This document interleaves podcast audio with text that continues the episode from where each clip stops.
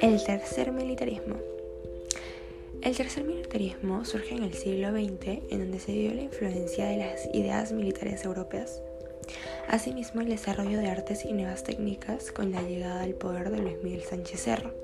En 1930 entra con un golpe de Estado, lo cual renuncia y su sucesor, Óscar Benavides, entra al mandato hasta 1939. El último periodo presidencial de Augusto Bernardino de Leguía fue más conocido por el oncenio, ya que su mandato duró 11 años. Se caracterizó por tener una fuerza política dominante, un sistema de gobierno autoritario. Leguía emprendió préstamos estadounidenses, lo cual aumentó la deuda externa de manera sustancial. Asimismo, la oligarquía peruana se vio amenazada por las diferencias sociopolíticas, dejando la inestabilidad del país, lo cual una parte fundamental llevando a formar una alianza con los militares, siendo así apoyando el golpe de Estado.